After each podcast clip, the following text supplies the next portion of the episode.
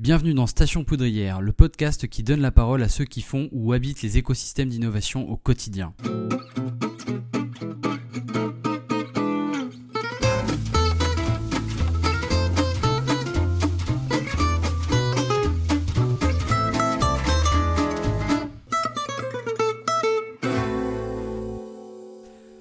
Bonjour, ici Bruno Martin, je suis géographe mais aussi entrepreneur. En 2012, j'ai eu l'opportunité de créer à Nancy euh, une des toutes premières communautés de coworking en France qui s'appelle La Poudrière. Tous les 15 jours, j'ai la chance d'enregistrer un podcast et d'échanger avec des gens formidables. Aujourd'hui, j'ai le plaisir de recevoir euh, mon pote de Lille, Emmanuel Duvette, qui est cofondateur de Mutual Lab et le grand Manitou de Pop Place. On va parler de bifurcation professionnelle, de coopération et de coworking. Tout un programme hyper bienveillant et ça va être sympa. Bonjour Manu, est-ce que tu vas bien? Ça va très bien là pour l'instant. comme, comme une fin de semaine Ouais, à peu près, avec plein de trucs à gérer cette semaine, mais sinon là ça va, c'est cool. Hein. C'est un moment un peu tranquille, ça va. Je me suis isolé, j'ai trouvé un coin peinard et maintenant ça va. D'accord, donc on va échanger pendant une petite demi-heure. Euh, je vais te faire la même, la même question euh, que je fais à tout le monde quand je rencontre, euh, enfin quand je, j'échange avec des gens. Est-ce que tu te rappelles à quelle occasion on s'est rencontrés? Alors, quand est-ce que j'ai rencontré Bruno Martin? Ah, Je crois que c'était la première fois qu'on s'est rencontrés, c'était pas en vrai, c'était via les vidéos qu'on faisait tous les mois euh, de Coworking France. Du coup, euh, je sais pas si tu te souviens, une fois par mois, on faisait des vidéos. En fait, tous les, les, premiers pionniers du coworking se euh, discutaient ensemble. Et en fait, je pense que la première fois, c'est ça. Es, en haut, tu étais, dans, dans, une, dans, dans, le groupe qui discutait. Et en fait, tu venais, étais en train de commencer à lancer la poudrière. Et, en fait, et nous, on, est on, existait là depuis quelques mois. Et du coup, les premiers échanges se sont faits via cette liste-là. C'est ça. C'était fin, fin 2011. C'était il, y a, il y a 6 ans, exactement. Et c'était à une époque aussi où le coworking n'était euh, pas euh, une question immobilière et où c'était pas un truc euh, super démocratisé. Il se trouve qu'à l'époque, il y avait une petite dizaine, petite douzaine d'espaces de coworking. Et c'est vrai que tous les mois, on se réunissait à travers une mailing qui existe toujours, qui s'appelle Coworking France sur Google Group. et puis on échangeait et je suis arrivé un peu comme un pavé dans la mare, puisque à l'époque, je, je, parlais beaucoup, euh, je parlais beaucoup déjà, et puis euh, je, je, je, parlais beaucoup de beaucoup de coworking. Donc ça fait déjà un moment qu'on s'est rencontrés, puis après on s'est vu, euh, on s'est vu en vrai. Sur les six dernières années, on a eu de plus en plus d'occasions de, de, travailler ensemble, et ce sera encore le cas dans les mois qui viennent. Tout à fait. avant, avant tout ça, avant de, de faire ce qu'on fait aujourd'hui, j'imagine que tu es allé à l'école. Est-ce que tu as eu un parcours scolaire normal jusqu'au bac ou un truc atypique? Alors jusqu'à bac, c'était à peu près classique, euh, la filière normale, euh, euh, plutôt plutôt filière scientifique et sciences humaines. Du coup, j'ai fait j'ai un, un, bac D. Alors, je sais pas si maintenant ça s'appelle comment, oh, c'est sciences et nature maintenant, je crois. du coup que que j'ai eu assez tranquillement. En fait, je crois qu'en gros, j'ai pas trop trop bossé jusqu'au lycée. Ça allait, c'était plutôt cool. Euh, du coup, le, mais c'était donc euh, classique, classique en gros, euh, bac, bac scientifique classique. Et après, du coup, l'idée après, c'était de dire, bah, après le bac, qu'est-ce que tu fais? Je n'ai pas trop trop d'idées précises. Du coup, le côté médical me branchait bien. Du coup, je suis allé, je suis allé en pharma. Comme moi, deux en première année. Voilà. Donc j'ai fait deux premières années de pharma. c'était deux années super où j'ai rencontré plein de monde. Euh, j'ai appris quand même pas mal de trucs aussi parce qu'en fait, euh, du coup, à Lille, ils étaient plutôt cool. Ils avaient bien compris que plus de 80% des gens qui s'inscrivaient en pharma finissaient pas le cursus. Donc en fait, ils, avaient créé des premières années qui étaient un peu spécifiques où tu apprenais quand même des trucs qui, pouvaient te servir plus tard. Et tu pouvais devenir Mister Bisu. Et du coup, ouais, c'est un peu ça. C'est en gros, euh, ça a contribué à mon à la réussite de mes études. J'ai été Mister Bisu en fait euh, la première année où je suis rentré, ce qui fait que j'ai passé beaucoup de temps euh, euh, dans la salle, dans la cafette et dans, avec les, les, anciens, qui eux déjà étaient en quatrième année et tout, donc ils étaient plutôt cool. Mais par contre, c'était des, super moments. Moi, j'arrivais, j'arrivais à Lille alors, alors que j'avais fait toute ma scolarité plutôt plutôt dans, une petite ville euh, à Maubeuge et du coup c'était un peu le découvert de la grande ville avec des potes donc c'était deux années super. Par contre euh, rapport euh, au concours ça a été un peu plus compliqué. Et après pharma qu'est-ce que tu as fait alors? Euh, du coup, je me suis, bah, après ces deux années, je me suis réorienté. Et en fait, à l'époque, créé, du coup, c'est la l'ISA, qui est une école d'ingénieurs euh, en, en, agriculture euh, à la Cato, qui créait un cursus spécifique, en fait, qui était plutôt dédié aux gens qui s'étaient plantés, soit en, en B, en pharma, en médecine, en gros, tous les gens qui avaient fait des premières années qui s'étaient plantés. Et ils, créaient, ils avaient créé un cursus technico-commercial et biotechnologie. Du coup, ça, ça, pas mal de, ça a amené du technique, mais en même temps aussi un peu plus de commercial et de, et de marketing. Du coup, au début, c'était en deux ans quand euh, je me suis inscrit au truc et ça s'est passé en trois ans. Euh, et du coup, ça permettait d'avoir euh, entre guillemets une double compétence et, et, plutôt commercial donc et biotechnologie. Donc là, j'ai découvert plein de trucs euh, sur, sur, plein de domaines. Je gardais le côté scientifique, mais je, découvrais en plus le côté, euh, le côté marketing et com.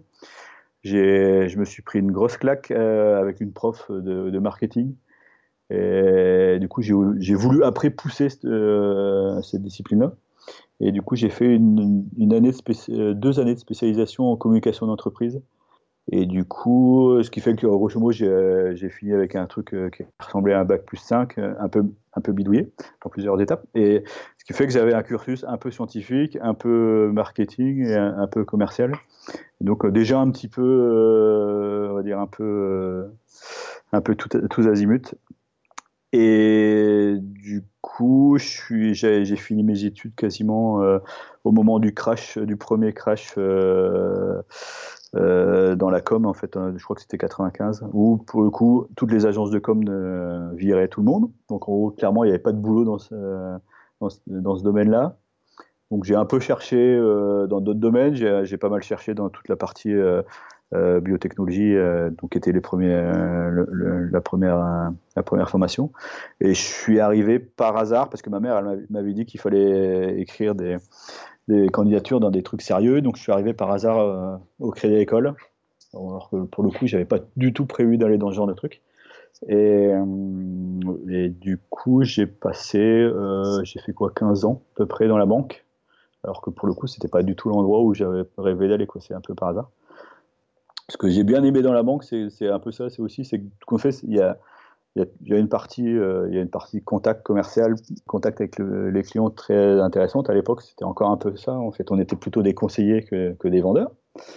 Euh, mais il y avait aussi plein de choses à apprendre. C'est hyper complexe euh, le métier, le métier de, le métier de banquier. Et du coup, il y avait ces deux aspects, l'aspect technique, technique euh, hyper pointu. J'ai fait, j'ai monté plein de dossiers super sympas avec des pros et des trucs comme ça, donc euh, c'est vachement intéressant, mais aussi le, le, côté contact. Et au bout de 15 ans, tu arrives au bout d'une expérience, tu as envie de changer de vie, qu'est-ce qui te euh, Du coup, ça s'est fait en deux fois. Il y a, je pense qu'on va dire au bout de 10 ans au Créa-École, je commençais à en avoir un peu marre. J'arrivais un peu au bout de, de, ce que je pouvais arriver comme évolution dans cette boîte-là. Du coup, je me suis dit que c'était en haut, le problème était, était pas était lié à la boîte, donc j'ai été voir ailleurs. Et je me suis rendu compte que c'était pire ailleurs, en fait. Quand on fait le créa-école, c'était bien. et que le problème n'était pas, était pas le boulot, c'était plutôt moi qui, qui, commençait à plus trop aimer euh, euh, ce, que devenait, euh, ce que devenait la banque. Donc en gros, tu as... C'est une question de contexte là. Ouais, c'est ça. En plus, c'était clairement, en fait, c'était en, c'était en 2000, c'était 2008 là, tu vois, le début de la crise, la dernière crise là. Du coup. Alors il y, a, eu, deux fois, il y, avait gros les banquiers, ça commençait à devenir les, pires, les pires personnes au monde. Alors euh, du coup, tu te faisais pourrir euh, partout. Et puis du coup, il y avait aussi le fait que bah, le, métier évoluait, ça devenait un peu plus c'est un peu moins de conseils et un peu plus de, du commerce. Et du coup, moi, j'étais pas trop trop à l'aise avec ça. Du coup, je suis allé, j'ai fini en fait directeur d'une agence développement où je faisais du pro et, et du développement. C'était une agence sans clients il fallait créer des, euh, aller chercher des clients. Donc ça, c'était plutôt top, mais bon, je suis arrivé au bout du, truc et j'avais vraiment envie d'aller faire autre chose. J'étais arrivé au bout de, ce, de ce circuit-là. Et du coup, j'ai quitté ce monde sans trop savoir ce que j'allais y faire après. Euh, parce qu'en gros, euh, je partais du principe que quand tu avais bossé dans une banque, tu savais pas faire grand chose, mis à part ça. Euh, et du coup, j'ai repris une formation euh, du coup, euh, comme euh, à la Cato toujours en fait, ils faisaient une formation qui s'appelait éco-entrepreneur en développement durable. Donc l'idée, c'était sur une, sur une petite année, sur neuf mois, de développer ton, ton entreprise. En fait, le, le, la promesse était t'as pas, euh, pas de réseau, t'as pas d'argent, t'as pas d'idée, viens, on va t'aider à créer euh, ton entreprise dans, dans, le, dans, le, développement durable. C'était en gros ça. Et donc moi ça m'allait plutôt bien cette idée-là. Et ça c'était en 2009. Hein. À peu près ouais, c'est ça. Et ça correspond au premier moment où tu es allé sur les conférences européennes du coworking? Ouais, c'est en gros la première conférence coworking, c'était c'était en je crois que c'est novembre euh, c'est novembre 2010. Novembre 2010 à. C'est l'année d'après, ouais. À euh, Bruxelles. Et du coup, ce cursus-là m'a permis de, de, réfléchir au projet que, de, de Coworking Lille qui est devenu maintenant Mutuab. Euh, je suis, en gros, l'idée a mûri euh, lors de ces neuf mois-là, en fait. Donc c'était avant ou après Coworking Europe? Ah, c'était bah du coup en fait la, fin de, de ce cursus-là, c'est c'est le début de c'était la première conférence Coworking Europe. En fait, du coup, moi j'ai rencontré euh, dans, la construction du projet de, de Coworking Lille, j'ai rencontré euh, du coup euh, Jean-Yves Huard et le mec qui avait un des cofondateurs du, hub à Bruxelles, où Jean-Yves Huard bossait, et ils sont venus me voir en me disant bah du coup on est en train de créer cette, cette conférence-là. Est-ce que, est-ce que ça t'intéresse? Est-ce que tu penses que ça peut brancher du monde? Et du coup, naturellement, euh, moi je trouvais que l'idée d'être ouvert euh, sur d'autres euh, sur d'autres espaces de coworking et en plus européens, moi je trouvais ça plutôt cool. Donc en fait, on, on, y est allé du coup avec Pierre qui était que j'ai rencontré dans la formation. On est allé tous les deux pour essayer de rencontrer d'autres gens qui faisaient du, du à cette époque-là. C'était un peu c'était un peu pionnier. Donc euh, c'était bien. Parce était à Dublin, on était à Dublin le mois dernier. Tu vois une différence entre entre la conf de Bruxelles en 2010 et Dublin 2017 euh, Oui, en fait, tu vois que tu vois euh, la, conférence de, de Bruxelles 2010, la toute première, en fait, on devait être à tout péter quoi, peut-être une cinquantaine ou une centaine à tout casser. Ça tenait dans ça tenait dans un petit espace de coworking. Euh, c'était sur. Euh, il y avait il y avait un peu toute la fraîcheur des, premiers, des premières personnes qui créent, qui créent leur espace. Euh, tout le monde, c'était un peu nouveau pour tout le monde, tu vois. Même, même si le coworking aux États-Unis, ça, ça, avait déjà 4-5 ans. En Europe, c'était encore tout nouveau, quoi. Il y avait les, espaces les plus vieux, ils avaient un ou deux, quoi. et du coup, c'est vrai, alors que cette année, on était 450 et on était logé dans un stade qui est le Croc Park de, de Dublin qui était euh, c'est immense, c'est immense et il y a plein de gens. Il y avait plein de gens.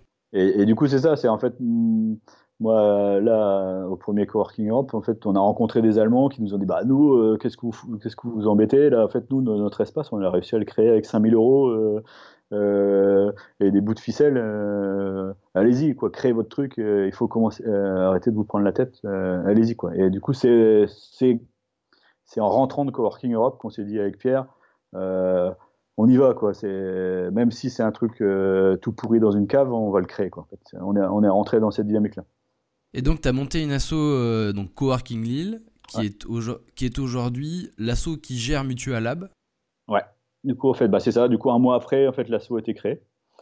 on avait rencontré un mec, un proprio super sympa qui nous a fait un bail précaire en deux minutes, qui nous a filé des clés. Bon, le lieu était euh, pour trouver le, lieu, c'était un peu compliqué. Il fallait une boussole et, un plan pour y arriver. Mais en fait, fait le lieu existait euh, et le projet pouvait démarrer. En fait, on pouvait commencer à expliquer en vrai ce que c'était que le coworking plutôt que de montrer des, euh, des PowerPoint à des gens qui comprenaient pas l'intérêt de ce truc. Et c'était grosso le démarrage, il s'est fait là en fait. C'était qui tes premiers coworkers? En fait, ce qu'on a, l'intelligence qu'avait eu Pierre sur le projet, en fait, euh, c'est que euh, très vite, du coup, on, soit quasiment en juin 2010, euh, quand on avait commencé à bosser sur le truc, il avait, il, avait juste fait un blog, en fait, un truc bah, tout simple, et en fait, du, et du coup, on documentait, on, racontait plutôt directement sur le blog tout, tout régulièrement ce qu'on faisait. j'ai lu tous vos billets à l'époque en plus. Et... Qui était fabuleux parce que personne n'en parlait en français. Toute la littérature sur le coworking, elle était euh, dans le monde anglophone. Et du coup, cette notoriété, ce blog-là, a permis tout de suite de fédérer une communauté autour de nous. Euh, ce qui fait que du coup, quelques, un mois ou deux, en fait, on a dû commencer en, en juillet. On a, on a commencé à faire des apéros tous les mois avec les, premiers, les premières personnes qui interagissaient sur le blog. Et, du coup, la communauté existait déjà quasiment en fait le jour où on a ouvert. On était peut-être, il y avait, sur, je pense sur le blog, il y avait peut-être une trentaine de personnes qui nous suivaient, et du coup, le, quasiment le premier mois, il y avait déjà 15 membres euh, dans le lieu. Et du coup, les premiers coworkers, c'était euh, c'était plein de gens différents. Il y avait, il y avait un mec du coup qui est toujours là aujourd'hui à Mutuab, qui, venait qui était lyonnais, qui venait d'arriver à Lille, et il nous appelait tous les jours pour savoir si on allait à Internet, euh, parce que lui, il, venait d'arriver chez lui, il n'avait pas de connexion. Et du coup, lui, il attendait euh, avec impatience que, ça existe. Et, du coup, il est, toujours membre aujourd'hui. Il y avait, euh, des mecs, des devs qui, bossaient dans différents trucs. Il y avait, il y avait des journalistes. En gros, il y avait déjà une des gens d'un peu tous les un peu tous horizons qui, qui attendaient que ce truc existe. Alors c'était clairement les on va dire les, les early adopters du, du coworking euh, qui savaient ce que c'était, qu'on avait entendu parler et qui voulaient que ça existe à Lille. Donc euh, on a en fait on a travaillé avec les pionniers euh, et on a on a ouvert ce lieu avec eux dès, dès, le démarrage quoi.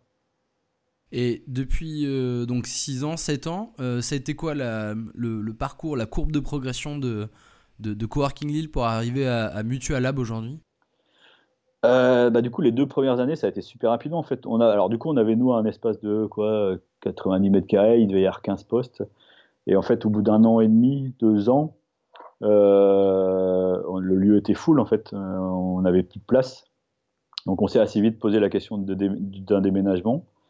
Et en fait, du coup, on cherchait un peu dans l'île à trouver un espace pas cher, plus, plus grand et on est tombé sur, euh, bah, sur le, le, local où on est encore aujourd'hui à Mutuab, qui faisait plutôt qui faisait 1000 mètres carrés, qui était trois fois plus grand que ce qu'on cherchait à l'origine, euh, mais qui avait l'avantage de tout compte fait euh, par rapport à la taille de ne pas être très cher.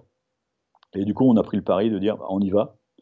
on avait juste besoin d'aller chercher un peu de financement qui nous permettait de payer le, les frais d'agence et le et la caution du proprio. Euh, et du coup, on a en fait, a signé le bail, on, avait une visibilité de trois mois en fait sur le loyer. On savait que pour le coup, on pouvait payer trois mois. Euh, et on a du coup, on a déménagé là dans, dans l'espace qui est devenu mutuable. Et, en fait, ça, ce qu'on n'avait pas percuté, c'est que ça, le fait de déménager dans un plus grand, avec une vitrine, plein de, plein d'espaces, euh, plein d'espaces disponibles, plein de choses à imaginer. En gros, ça a créé un coup de booster sur le projet. Euh, alors, on avait aussi fait une, campagne de crowdfunding qui a vachement contribué aussi à la, notoriété du projet. Mais c'est vrai que le, déménagement a, créé un booster. Maintenant, on est, on est quasiment quoi, 450 membres euh, réguliers. Il y a environ une cinquantaine de personnes qui viennent bosser plus ou moins régulièrement là.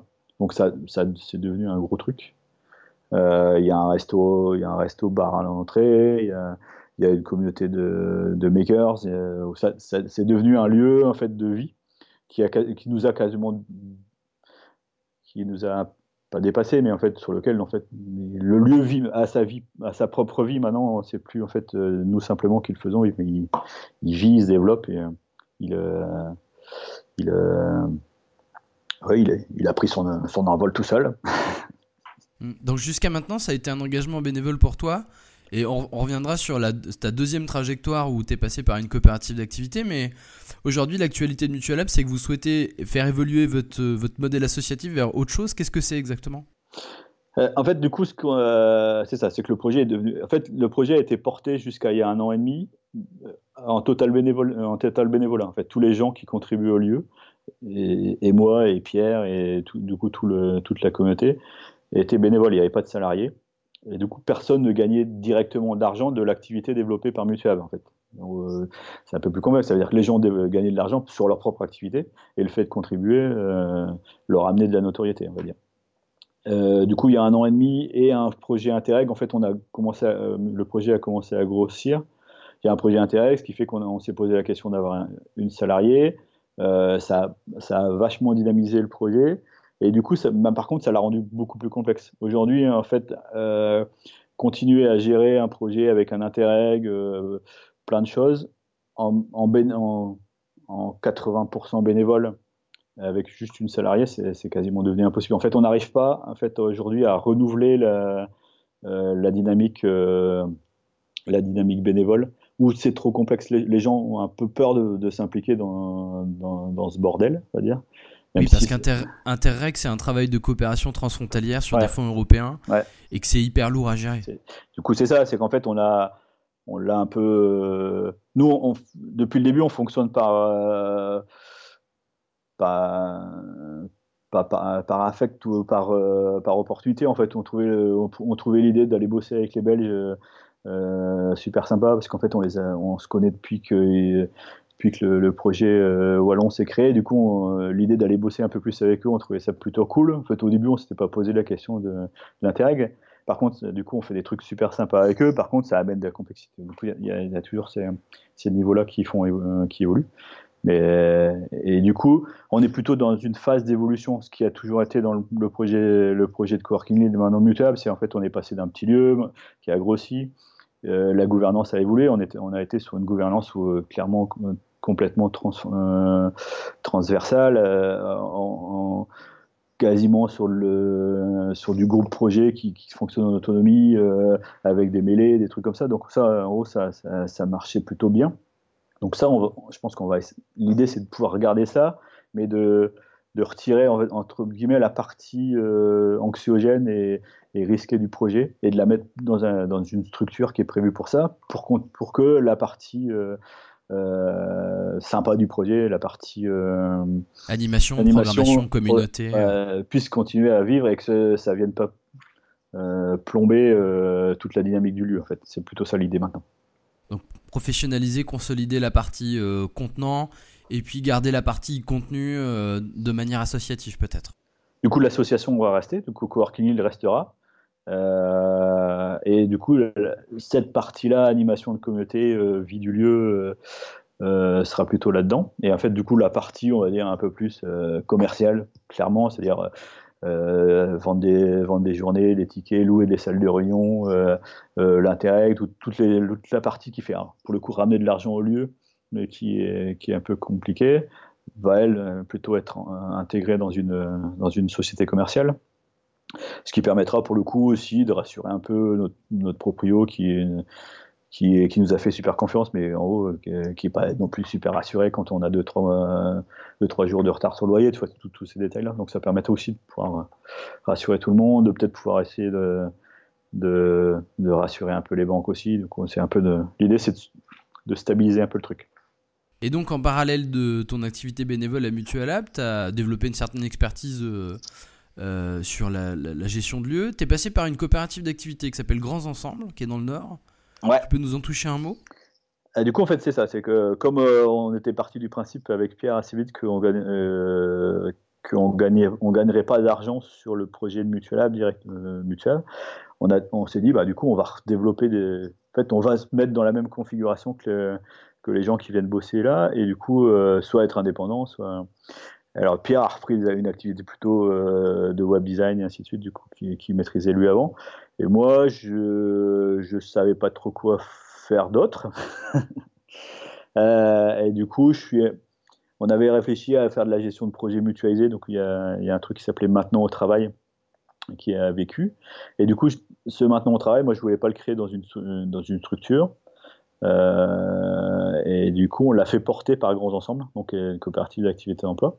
Et en plus, ça correspondait plutôt bien à la logique. Euh, la logique de maintenant au travail, c'était de dire, bah, tu euh, euh il y a un projet web ou un projet un peu complexe sur lequel tu as besoin d'agréger des compétences. Maintenant au travail, du coup, sert à ça. En fait, il sert sur la, couche administrative et, et, commerciale et, et, de la gestion de projet, en fait. Et du coup, euh, c'était assez simple en fait de créer, euh, de le créer dans le grand, dans le grand ensemble, parce que ça permettait aussi pour le coup de pouvoir avoir euh, géré les, gérer les, les aléas de, de, l'activité du démarrage, c'est-à-dire que ça permettait d'utiliser la, partie administrative et financière de grand ensemble sans obligatoirement avoir une grosse structure lourde en fait. Bien sûr, je comprends très bien. Et ensuite, tu ta boîte. Alors en fait, toujours dans la même logique, il y a un jour, il y a, Florette et Meunier qui s'est pointé à Mutuab avec une idée de, créer une école de codeurs. Alors, la première réaction qu'on a eue, tu sais que Simplon, ça existe, ils ont déjà fait eux. Euh, du coup, elle nous dit bah non, euh, vous allez voir, il y a peut-être d'autres trucs à faire, euh, il y a peut-être moyen aussi de, du coup, de réfléchir un peu autrement. Et du coup, en fait, elle, elle s'est, le, le, projet a été plus ou moins incubé à mais de manière organique, c'est-à-dire il n'y avait pas de il n'y avait pas de, il a pas de structure d'accompagnement structurel. Mais en fait, par contre, en gros, euh, tout le monde a, eu un regard bienveillant sur son projet. Du coup, en fait, on, et en fait, on s'est retrouvé à 5, dont Florette, à, se dire, bah, du coup, ce serait cool qu'en fait, on crée une boîte euh, sur ces, sur ces DMX-là, c'est-à-dire sur la DMX euh, formation courte de jeunes euh, au numérique, mais aussi du coup sur la création de lieux, sur euh, l'accompagnement à, la transition. Et du coup, l'idée de, de, Pop est autour du projet d'abord de Florette, mais du coup de l'agrégation autour de, quatre autres personnes. Donc, euh, du coup, Pierre, qui était déjà dans l'aventure la, de, de au début, Emmanuel Vandam et, et, du coup Claire-Marie Mériot. Et du coup, on a créé une boîte à 5 avec l'idée de dire, bah, il y a, d'abord Pop School qui démarre, et après nous, on, développe toutes les activités complémentaires euh, auxquelles, euh, auxquelles, on pensait, c'est-à-dire euh, développement de lieux, accompagnement des organisations à la transition numérique, et, puis plein d'autres trucs qu'on avait imaginés qu'on n'a toujours pas fait.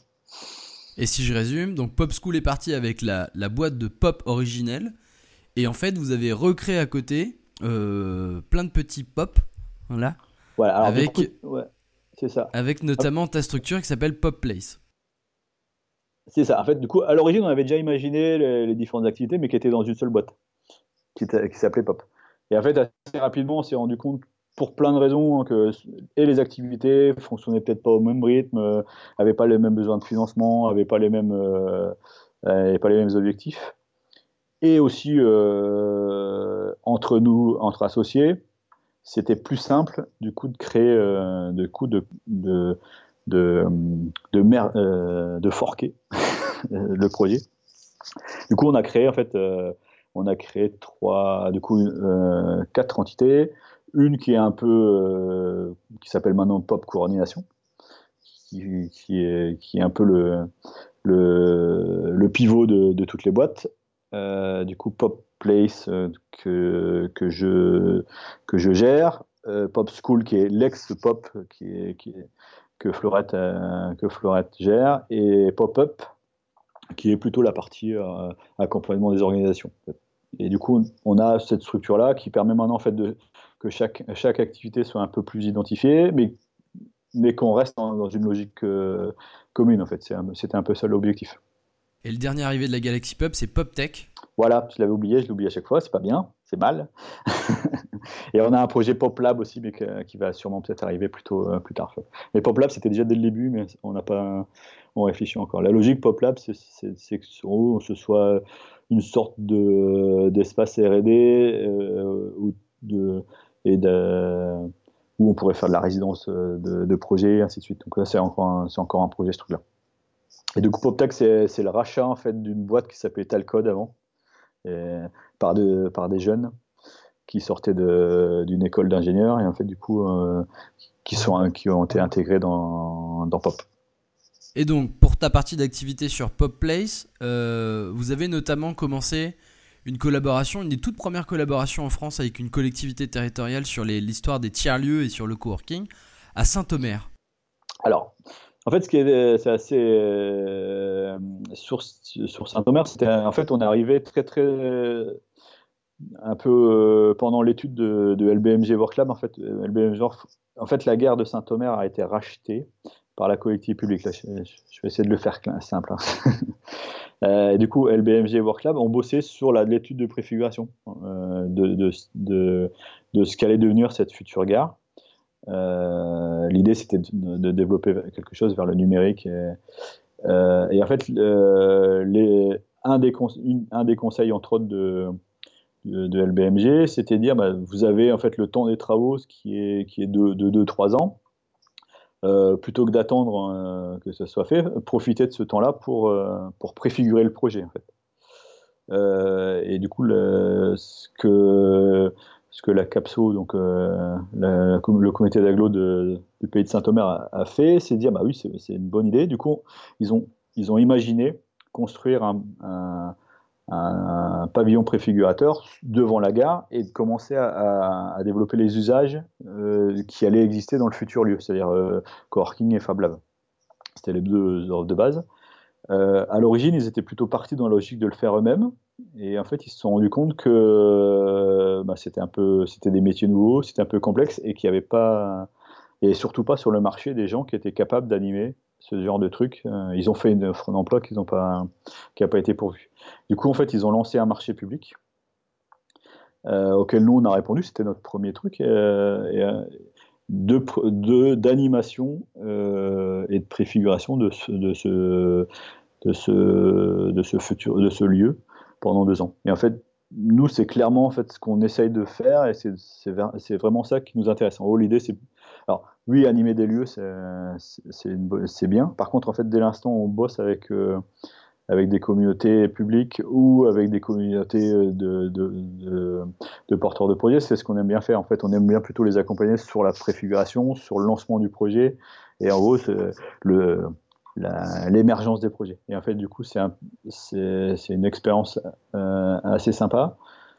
Parce que grosso modo, le jour où à Saint-Omer on a ouvert, en fait, quand on a gagné le marché, euh, il n'y avait personne en fait, euh, personne ne savait ce que c'était que du coworking ou très peu de gens, hein. et encore moins ce que c'était qu'un Fab Lab. Et du coup, c'est cette partie-là qui est intéressante, c'est qu'en fait, euh, le fait d'ouvrir ce lieu a, créé plein de, plein de dynamiques, plein d'ouvertures, et en fait, du coup, aujourd'hui, je crois que sur, en moyenne, il y, a, 600 personnes qui passent par, par, la station, parce que le projet s'appelle la station, par mois. Euh, au bout d'un an et demi. Donc euh, on est plutôt content de ce qui s'est passé et, on, est assez content de la manière dont ça se gère parce qu'en fait c'est l'idée de dire tu préfigures quelque chose qui va devenir euh, plus grand dans le futur. C'est un peu ce qu'on a vécu nous sur sur Coworking et du coup c'est assez intéressant. Ça c'est pour vos activités de préfiguration et vous avez un autre type d'activité, deux en l'occurrence, euh, qui est la gestion de lieux et la création de programmes d'éducation euh, au numérique et à l'entrepreneuriat. Euh, vous faites notamment de la gestion de lieux à Valenciennes sur le lieu de la Nouvelle Forge. C'est ça. Du coup, en fait, Valenciennes, dans la même logique, a lancé un marché. En fait, du coup, ils, ils ont récupéré en fait sur une ancienne friche de Valoric un, un, un local et en fait du coup ils voulaient en faire dedans un espace de corking un en fait mais la logique était de pas euh, le gérer eux-mêmes. Donc en fait ils ont fait appel à un, marché public aussi sur lequel on a répondu. Donc en fait là à Valenciennes et euh, Valenciennes on gère dans la même logique un espace de corking un en fait ce qui est par contre ce qui est intéressant et la, plus-value que, que, le projet apporte par rapport à juste un espace de corking Lab c'est qu'en fait ce lieu il, est, euh, un, il sert de support à un projet euh, de sensibilisation et d'accompagnement de, des jeunes des quartiers politiques de la ville à l'entrepreneuriat. En fait. Qui s'appelle Beam Me Up. Alors Beam Me Up, ouais, c'est en fait c'est un peu notre. À l'origine, ça s'appelait les garages numériques. En fait, on, a voulu le, le, rendre un peu plus, euh, ça, le rendre un peu plus, un peu plus anglo-saxon, un peu plus à la mode. Voilà, plus hype. Euh, et du coup, en fait, ce, dispositif, il, est dans une logique de parcours. En fait, c'est-à-dire que l'idée, c'est qu'on on va nous faire de la sensibilisation de, de, des jeunes directement dans les quartiers. Euh, l'idée, c'est de faire des petits ateliers euh, d'une heure ou deux sur, sur le numérique, sur, sur la fabrication numérique, sur sur des témoignages d'entrepreneurs, de, sur, des logiques juste de je découvre, je découvre un peu ce que c'est que ces métiers-là et je me rends compte que potentiellement c'est pas c'est pas juste réservé à des gens qui ont fait bac plus 5 ou qui habitent euh, au centre de l'île quoi. Et il y a donc trois phases, c'est une phase d'idéation, une phase de prototypage, voilà, et, une phase de communication, de pitch. Voilà, c'est ça. Et en fait, du coup, la deuxième phase, c'est ça. Tu rentres dans un dispositif de trois mois que, dans lequel tu, tu contribues. Dans lequel euh, j'interviens, c'est vrai. Voilà. Euh, et du coup, sur cette phase de trois mois, en fait, l'idée, c'est c'est en trois mois, on travaille sur l'idée, euh, le porteur de projet et les méthodes de travail un peu nouvelles et alternatives de, de, de, création d'entreprise. En fait. Et l'idée, c'est tu passes en trois mois d'une idée à un projet. Et en fait, on vient, le principe est de venir, de, venir se greffer en amont de tous les dispositifs d'accompagnement qui existent. C'est-à-dire qu'on est, on, on, on, se place avant les accélérateurs, les incubateurs, les, pépinières. C'est de la pré-incubation, oui. Voilà, c'est ça. C'est une partie du boulot que je fais d'ailleurs avec, euh, avec ces jeunes, c'est que on les, on les capacite et on les met dans une culture de l'entrepreneuriat qui est celle du Lean Startup, c'est vrai, mais appliquée à leur projet d'entreprise classique. Et euh, donc on les accompagne sur tout ce qui est proposition de valeur, ce genre de choses, enfin, au milieu des autres intervenants, mais oui. Bah, du coup, c'est vrai qu'en plus là-dedans, euh, c'est grosso modo cette partie-là qui est la plus, euh, la plus, la plus intéressante aussi, même s'il y a toute la partie sur le travail de la sur la personne en elle-même. En fait, on essaie aussi de, de, de faire, de faire passer les, les jeunes sur l'idée de dire ça implique quoi de devenir entrepreneur, qu'est-ce que ça, que ça fait, qu'est-ce que, comment je, quelle, posture je dois avoir. En fait, la, logique de capacitation, dire haut, bah, maintenant c'est toi qui fais, en fait, dans une logique de, de, de, dynamique différente. C'est sympa, d'autant plus que moi j'en ai parlé un peu autour de moi. Euh, euh, dans le Grand Est, il y a des gens qui m'ont dit euh, Ah ouais, vous avez des jeunes politiques de la ville, vous avez des gens qui sont loin de l'emploi depuis un moment, vous avez ces gens-là dans le, dans le programme. Je dis Oui, oui. Et vos workshops sur le, le Lean Startup, ça passe avec eux. Je dis écoutez, quand on francise et qu'on vulgarise au maximum, euh, on les emmène euh, avec des, méthodes pédagogiques qui sont particulières, parce qu'on utilise beaucoup les serious games, les jeux de cartes, euh, les Lego, etc. Et, et, ça marche plutôt bien. Ça marche plutôt bien. Enfin, je trouve, en tout cas, moi, j'apprécie d'intervenir à Valenciennes depuis quelques semaines. et c'est plutôt sympa. donc, tout un, tout un programme et tout un parcours pour toi.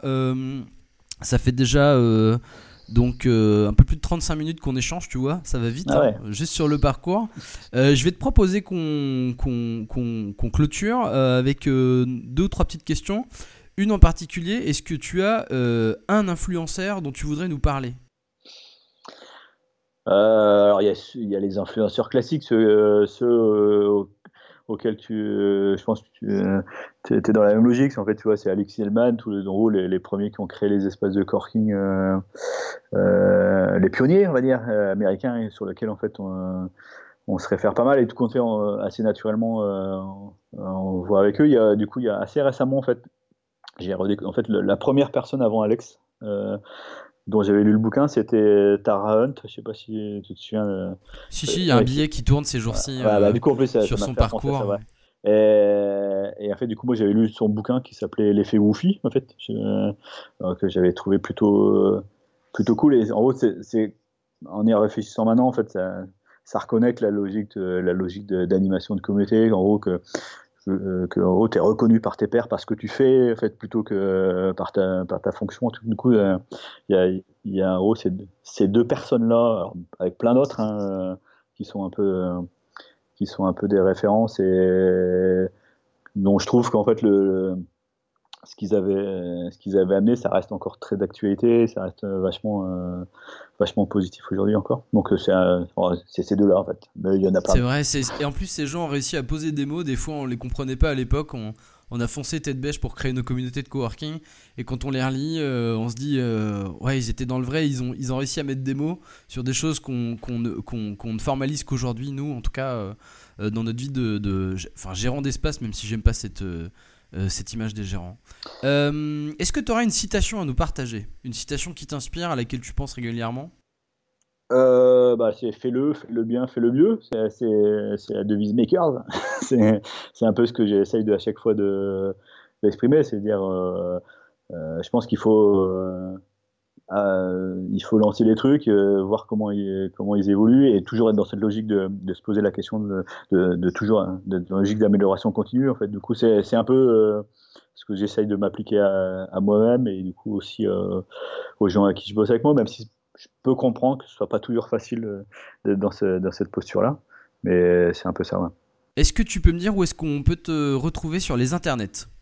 Euh, bah, du coup, c'est via notre site euh, pop.eu.com slash euh, popplace. Ça, c'est la partie pro. Sinon, en fait, moi, je suis plutôt plus présent sur Twitter, en fait.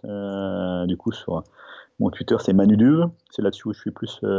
ouais, je suis plus en haut. c'est clairement en fait via, Twitter en fait que, que ça se passe. Même si j'ai, je pense, des comptes un peu partout sur plein de trucs, mais le plus actif, c'est Twitter. Et le site de Mutualab Ah oui, j'ai oublié Mutualab, t'as raison. donc c'est mutualab.org en. .org. D'accord, très bien. Et eh bien écoute, je te remercie pour l'échange. On a dépassé un peu le temps, mais c'était intéressant. Je voulais pas te, je voulais pas te freiner. Euh, le, parcours est intéressant. On est, passé sur plein de questions personnelles, mais c'est pas grave. Euh, je te remercie en tout cas euh, pour le temps que tu m'as accordé. Je te souhaite de, de passer une bonne soirée. Je te dis à très vite, Manu. Ouais, à très vite. Et puis, de toute façon, on se voit bientôt à Valenciennes, j'espère. Exactement. Merci, Manu. À très vite. Salut. J'espère que la discussion vous a plu. Vous pouvez retrouver les références citées dans les notes de l'épisode. N'hésitez pas à visiter notre site web www.poudrière.org, liker la page Facebook de la Poudrière ou encore nous suivre sur Twitter. Vous pouvez également rester connecté avec moi en vous abonnant au podcast sur SoundCloud.